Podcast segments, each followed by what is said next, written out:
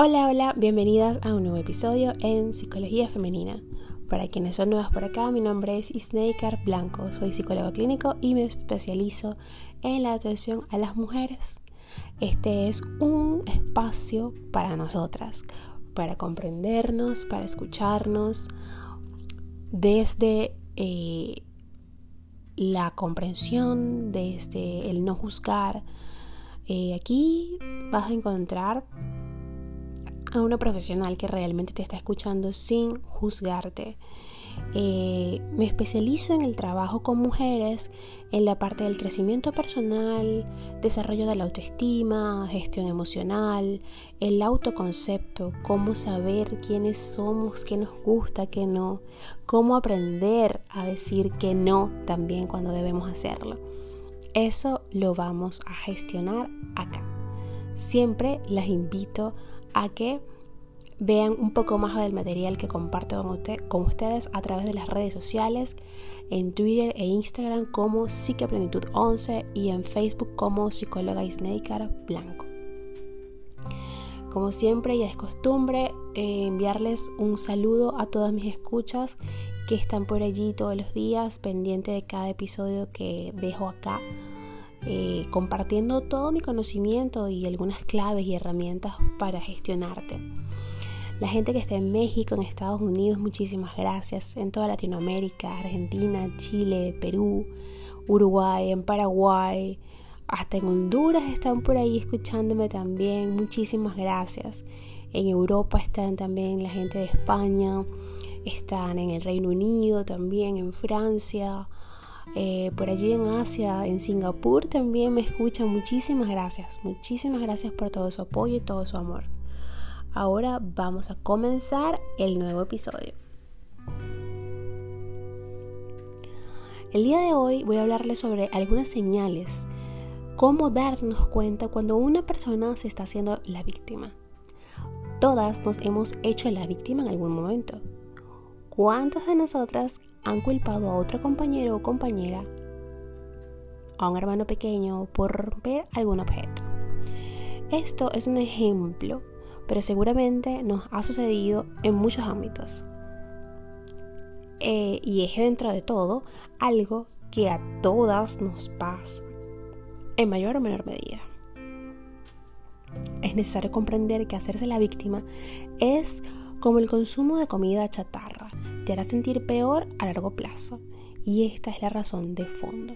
Las personas que creen que son víctimas no pueden confiar en nadie, no pueden relacionarse correctamente ni pueden sanar.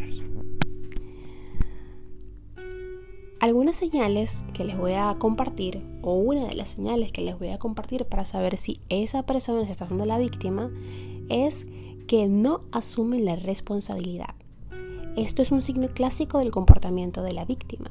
Una víctima tiene dificultad para aceptar que contribuyó a un problema y no quiere aceptar la responsabilidad por la circunstancia que sea. En cambio, si puede señalar con el dedo o simplemente ignorar su papel en la perpetuación del problema. No dicen abiertamente soy una víctima, pero en su lugar están indirectamente enviando el mensaje de que son unos mártires. ¿Cómo se puede remediar esto? Cada acontecimiento, circunstancia y situación ofrece a la víctima una oportunidad de crecimiento. No significa que se deba ser completamente responsable de lo ocurrido, pero siempre se puede preguntar si se ha contribuido de alguna manera en el problema. Esta pregunta invita a una persona a ser responsable, madura y cooperativa. Además, ayudará a evitar situaciones similares en el futuro. Otra señal es que se quedan siempre expectantes. Las víctimas creen que están a merced de todo el mundo y todo a su alrededor. Generalmente una víctima logrará avanzar o progresar, mejor dicho, en su vida porque ellos perciben que son impotentes. Como resultado, su vida está estancada. Si fueras a preguntarle a esa persona por qué responderían dándote una lista de razones que ellos se han impuesto. El escollo real aquí es que la víctima no generalmente te dirá lo que piensa hacer sobre su falta de progreso en la vida. ¿Cómo se puede remediar este comportamiento victimista? La víctima necesita entender que los pequeños comportamientos o cambios en su actitud pueden cosechar grandes recompensas.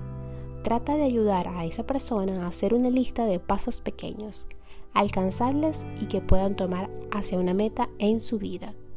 Es necesario darles responsabilidades y enseñarle a responsabilizarse también. Estas personas que se hacen la víctima todo el tiempo son también rencorosas. Le gusta quedarse recordando viejos agravios, lleva estos alrededor como armas en caso de que alguien quiera tratar de responsabilizarlos de algo. Alguien que se hace la víctima traerá viejos recuerdos y eventos en donde fueron la problem eh, donde fueron, disculpe, probablemente heridos, pero los utilizan como razones de por qué no pueden hacer cambios en su actitud, su vida y sus circunstancias en el presente. Estas heridas y rencores sustentan la vida interrumpida de la víctima. Se podría considerar que remediar esto es bastante simple, dejar los rencores, así de simple como suena. La víctima necesita ver que mantener rencores solamente no proporciona nada para cambiar su paso, ni su pasado. Necesita, necesita reconocer que liberarse de la culpa es realmente devolverse todo el poder y el autocontrol, lo que significa que ya no necesita sentirse una víctima. Estas personas también presentan una dificultad para ser asertivos. No creen que realmente puedan controlar su vida. Quienes se hacen la víctima repiten patrones de sumisión y pasividad. Ese patrón es perjudicial para la autoestima y el desarrollo personal. La víctima se siente incapaz de romper este patrón y sufre la posible ansiedad o trastornos depresivos. Para solucionar esto es esencial aprender a ser asertivo. Y si bien no es una solución rápida, puedes proponerte o proponer la lectura de libros sobre asertividad o trabajar en terapia, por supuesto. Ejercicios de la asertividad que serán proporcionados durante el proceso terapéutico. Quizá esto tome tiempo, pero la práctica y tratar muchas veces puede hacer la diferencia. Otra señal para identificar a aquellas personas que son víctimas siempre es que se sienten impotentes. Es decir, aquí no hay empoderamiento, aquí no hay autocontrol, no hay autogestión, no hay nada. Este podría ser también un comportamiento oculto lo que significa que la víctima no muestra al exterior que se siente impotente. En cambio, la víctima intentará, mediante la manipulación coercitiva y solapada, conseguir lo que necesita. Seguramente habrás experimentado este tipo de impotencia si eres tú quien se hace la víctima. Generalmente es alguien que sospecha de otros, se siente inseguro y necesita constantemente conocer los últimos chismes. En primer lugar, no es recomendable jugar con ellos. Mantente alejada del juego de compartir chismes, escuchando sus historias de manipulación o sus historias de inseguridad. Hazle saber que estás allí para apoyarle y escucharle, pero no para contribuir a sus sentimientos de impotencia. Otra señal es que no confían en los otros. Y esto es un problema que no es solo de no confiar, lo que sucede acá es que la persona que es la víctima por creer que se queja, o sea, nadie es confiable, ¿ok? La víctima hace la suposición de que otras personas son exactamente como ellos, poco fiables. ¿Cuál es el remedio aquí? Examinar las pruebas. ¿Todas las personas son poco fiables? Probablemente no. Hay personas confiables en el mundo, hay personas que quieren lo mejor para ti y hay personas que quieren ayudarte. Es el trabajo de la víctima comenzar a revisar los viejos supuestos sobre las personas. Y aquí, ¿de qué estamos hablando? Ya sé que ustedes saben y lo identifican porque se lo he dicho muchas veces. Son las distorsiones cognitivas. Eso es una generalización, ¿ok? Todas las personas son malas, no puedo confiar en nadie porque todas las personas son poco confiables. Eh, o todos los hombres son infieles, todas esas cosas que son generalizaciones, son distorsiones cognitivas y hacen que vivamos bajo un esquema de ideas y valores en donde comenzamos nosotras mismas a autoflagelarnos. Y esto es algo que debemos empezar a trabajar. ¿Y dónde se trabaja esto? En terapia. Estas personas tampoco saben cuándo decir ya basta. Sobre todo en las relaciones, las víctimas no tienen sentido de límites, no saben cuándo decir basta. La víctima necesita comenzar a crear sus propios límites. ¿Cuál es el máximo que están dispuestas a tomar en una relación o en cualquier situación. Es responsabilidad de la víctima poder decidir estos límites por sí misma. Estas personas también tienen una tendencia a meterse en discusiones fácilmente. Las personas que se están haciendo las víctimas tienen problemas para elegir sus batallas. Para ellos cada batalla es una guerra. Suelen pensar que están bajo ataque todo el tiempo. Para revertir esto, la persona debe darse cuenta de que una diferencia de opinión o una crítica no es necesariamente acerca de ellos. Y aquí es cuando entra eh, uno de los acuerdos que dice no asumas ni tomes nada todo a título personal. Muy bien podría ser sobre otra persona o situación. La víctima debe reconocer que tiene una opción sobre sí debe entrar en discusiones o suposiciones acerca de las críticas que percibe en todo y todos. Y por último, otra señal para identificar y saber si una persona se está haciendo la víctima es que se sienten lástima por sí mismas.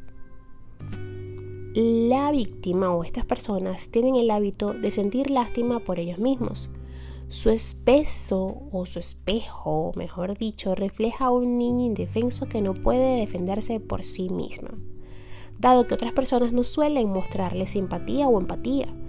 Tratan de dárselo a sí mismos, solo para que puedan parecer inmaduros a los demás. Esto los atrapa aún más en el rol de la víctima. La solución a esto puede ser reconocer que todas las personas tienen días difíciles y experimentan malos acontecimientos. Incluso la gente más afortunada experimenta acontecimientos desafortunados. La víctima debe aprender a evitar pensar que es la única persona en el mundo que tiene experiencias tristes, difíciles o injustas. Así que, entonces la invitación del día de hoy es a revisar si somos nosotras quienes nos estamos haciendo las víctimas, intentar, eh, intentar o comenzar a corregir estas conductas. Y si es otra persona de nuestro interés, por supuesto, que se está haciendo la víctima, entonces invitarlo o invitarla a que revise todos esos aspectos y el espacio idóneo para poder revisarte es asistiendo a terapia. Como siempre, la invitación está por acá, abierta. Saben que pueden comunicarse conmigo a través de mis redes. Repito, Twitter e Instagram como Psicoplenitud11 y Facebook como psicóloga y Snaker Blanco. Hasta un próximo episodio. Que tengan un hermoso día y un feliz inicio de semana.